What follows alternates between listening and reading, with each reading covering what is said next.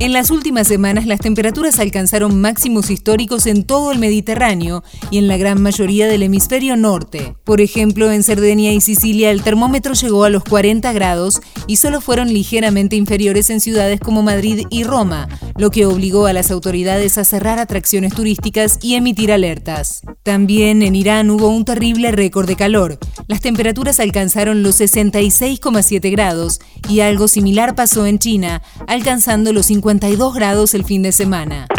Soy Melina Greco y esto es Economía al Día, el podcast de El Cronista, el medio líder en economía, finanzas y negocios de la Argentina. Seguinos en nuestro canal de Spotify y escuchanos todas las mañanas.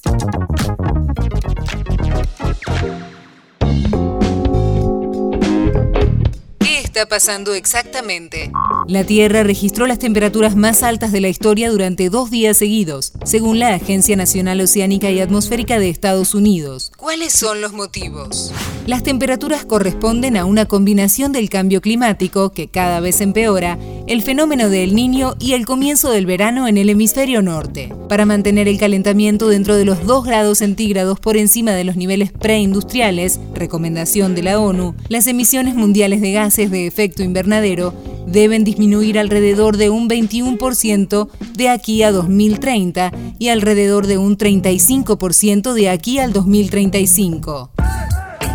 Mantener el calentamiento por debajo de 1,5 grados centígrados requiere una reducción aún mayor de las emisiones. Esto no es para nada fácil, teniendo en cuenta que las principales potencias mundiales aún utilizan combustibles fósiles y deforestación para mover las economías.